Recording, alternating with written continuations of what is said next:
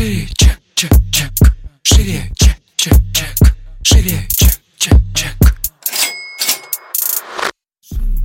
Всем привет! Это выпуск подкаста «Шире чек». Меня зовут Ира Подрез, и дважды в неделю вы слышите мой голос. В этом подкасте мы говорим про продажи, как перестать их бояться, как побороть синдром самозванца, как поднять чек и начать зарабатывать больше. Но самое главное, к чему мы с вами идем, это системные продажи. В этом выпуске мы будем обсуждать выгорание. Я говорю это супер позитивно, потому что сейчас я о нем буду рассказывать. Шире, Мне очень важно, чтобы вы давали обратную связь на выпуске. Оказалось, что когда я вам об этом напоминаю, вы очень круто пишете мне в директ, и у меня есть ощущение, что я пишу это, эти выпуски для кого-то, а не просто в пустоту в какой-то э, студии, да, и непонятно вообще людям заходит, не заходит, полезно, не полезно. Поэтому круто, если вы делитесь какими-то инсайтами, не знаю, возможно, натолкнула вас на какую-то мысль, или в целом было что-то интересное, а, или, возможно, вы не согласны со мной, этим тоже круто поделиться, и мы с вами на эту тему подискутируем. Сегодня хочу задеть э, одну из наболевших тем, выгорание. Это, наверное, как синдром самозванца, топчик из топчиков будет. Я сейчас нахожусь снова в выгорании, но в другом. Сейчас объясню, почему и что это такое. А, вообще в выгорании существует четыре стадии. Мы обычно выгорание считываем на последний, когда мы уже вообще в щи, лежим на кровати, смотрим, не знаю, в потолок, нам ничего не хочется делать, и в целом мы на дне. Это четвертая стадия выгорания. Оказывается, их реально четыре. И вообще хорошо бы себя ловить на там хотя бы второй стадии. А потому что когда мы переходим на третью или на четвертую, то там уже нам нужен очень-очень-очень большой отпуск. На четвертой стадии люди уже сталкиваются с ненавистью и с нежеланием вообще развиваться в этой деятельности.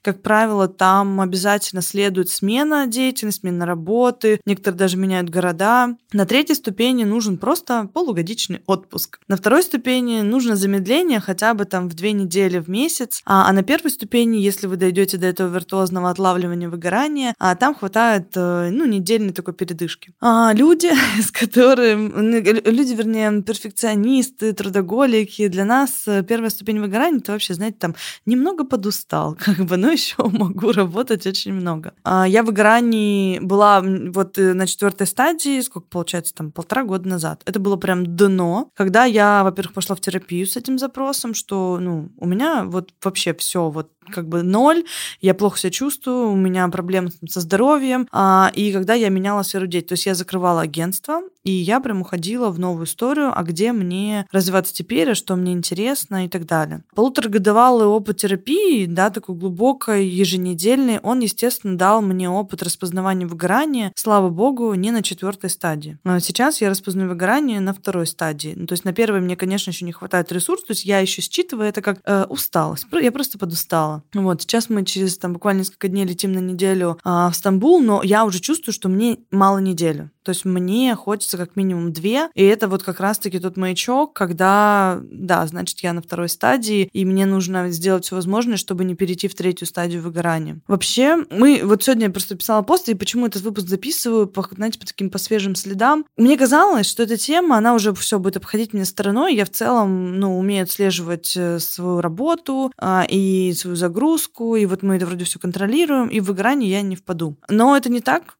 Выгорание, оказывается, вот в моем личном случае, оно, как сказать, почему я проскочила первую стадию, не определила ее? Потому что долби чувство вины и ответственности перед э, студентами, перед э, командой, там, перед семьей своей, да, за оправданные ожидания и так далее. И получается, что когда я уже чувствую, что я устаю, но еще у меня есть ресурс, как бы я продолжаю делать что-то во имя очень важного. А, мы сегодня раскопали интересный момент, что почему-то у меня вот в эти периоды а, я ухожу с первого места. То есть если в любые другие периоды я у себя по потребностям как-то еще калибруюсь на первом месте, там двигаюсь плюс-минус, то когда встает момент вот этой вины, ответственности, что нужно больше работать и так далее, я автоматически ухожу вообще с пьедестала, и там у меня появляется все мое окружение, кроме меня. Это оказалось одной из причин, почему очень сложно балансировать э, и не впадать в выгорание, потому что у меня раньше была история, что я работала и уставала на 10 из 10, там, или на 9 из 10. То есть я реально могла упахаться вообще в усмерть. А в течение вот этой терапии я пришла к тому, что я могу уставать на 5-6 и знаю, что такое уставать на 3 из 10. Но при этом тройки я не могу держаться постоянно, я держусь в среднем там на пятерке, шестерке, но я знаю, как на тройке. Я хочу к этому прийти, но а, меня начинает осаждать чувство вины, что как так, а, я хочу более легкой жизни, вот люди от меня чего-то ждут, люди ждут там новый уровень обучения, а, еще чего-то там, люди хотят со мной запартнериться. И знаете, у меня вот эти люди, бесчисленное количество, которым что-то хочется, становится важнее меня самой в этой ситуации. И вот мы сегодня а, фокус внимания поставили этот вопрос, и я хочу, чтобы вы просто на него, как сказать, о нем поразмышляли, наверное. Почему чувство вины или чувство вот этой ответственности, да, тяжелое. Когда оно появляется, даже не почему, а когда оно появляется. И перед, перед кем оно. И что на самом деле за ним стоит, потому что, мне кажется, здесь вопрос социального неодобрения, знаете, это очередная попытка начать работать еще меньше, потому что когда ты работаешь очень много, у тебя нет чувства вины автоматически.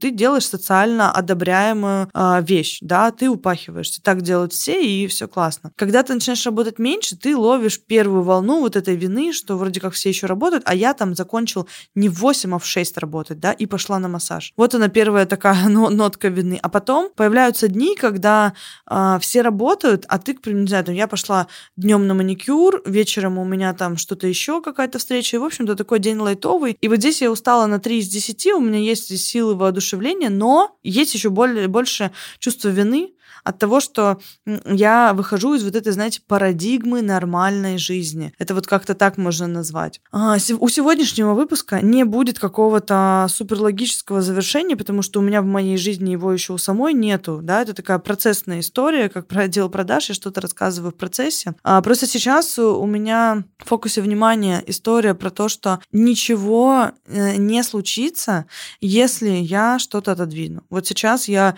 а, честно признала, что блин, мне не хочется, я хочу отдохнуть. Да, мне стыдно признавать, что я раньше могла год без отпуска работать, а тут я два с половиной месяца без отпуска поработала, я уже устала. Но м- эта точка роста однозначно, и я в целом, вот если, знаете, раскладываю на жизнь это в дальнейшем, думаю, блин, я не хочу больше год работать без отпуска. Просто не хочу. И да, пускай меня сейчас долбит чувство вины, и да, сейчас мне там в какой-то степени стыдно, но ничего страшного, как говорится, хорошему быстро привыкают. Я думаю, что я тоже э, через пару лет свыкнусь с тем, что в отпуск ездить там каждый три месяца это нормально. И не нужно ждать для отпуска какой-то э, особенный момент. И в целом я могу взять э, довольно дешевый билет. Вот мы сейчас летим в Стамбул, оказалось, там вообще перелет супер дешевый, дофига отелей, туристов очень мало. И типа зачем, почему мы сидим, да, и не можем слетать на неделю? Да можем мы. И здесь даже вот вопрос там не в каком-то дорогом путешествии, да, когда вы куда-то далеко летите, нет. Хотя бы какие-то вот короткие, я не знаю, там а, поездки. А, мы забираем машину и вот, ну, поедем по Ленобласти. Говорю, блин, мы даже в Ленобласти области нигде не были, ничего не смотрели. Почему нет? В Карелию. За 8 лет, что мы живем в Питере, мы ни разу не были в Карелии. Это эта история, знаете, про супер э, значимую работу, которая занимает всю нашу жизнь. И потом нам нужен супер значимый отдых для того, чтобы зафиксировать вот это вот какое-то, знаете, сверхнапряжение, на мой взгляд. Мы там слишком напрягаемся, тут мы должны слишком сильно расслабиться. И у этого нет какой-то, знаете, такой постоянной, устойчивой, расслабленной структуры. А, я хочу ее найти. У вас есть возможность за этим понаблюдать. Это я буду делать в этом году. Потому что в прошлом году моя задача была сбалансировать работу и жизнь хотя бы 50 на 50. У меня это получилось. А в этом году я хочу пойти немножко дальше. Я хочу м- сделать этот баланс еще для себя оптимальнее. Потому что это... Я уже вкусила, короче, что это за история, когда можно не упахиваться. Теперь я хочу перейти немножко в другой формат, когда у меня остаются силы и ресурсы еще на большое количество разных интересных для меня а, действий. И при этом, что важно, я не буду испытывать чувство вины за выбор, который я делаю в данный момент. Все. Выпуск про выгорание закончился. На самом деле он реально спонтанный, он странный.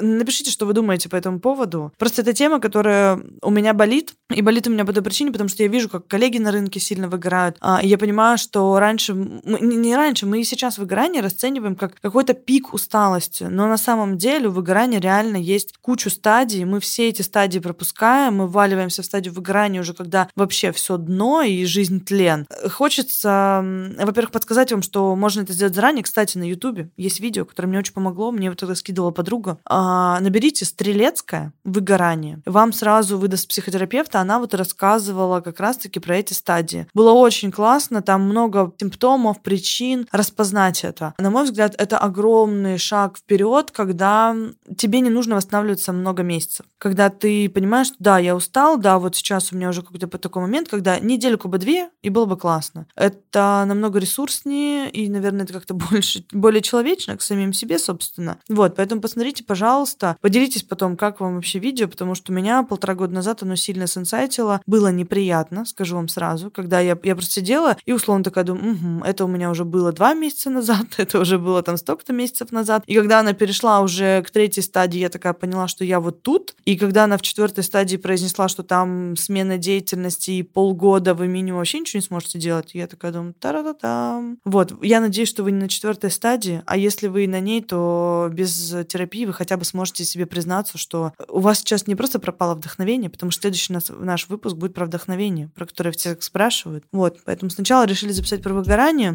а потом вернемся к вдохновению. На этом все, друзья. Всем пока. Услышимся в следующем выпуске. Шире, чек, чек, чек. Шире, чек, чек. Шире, чек.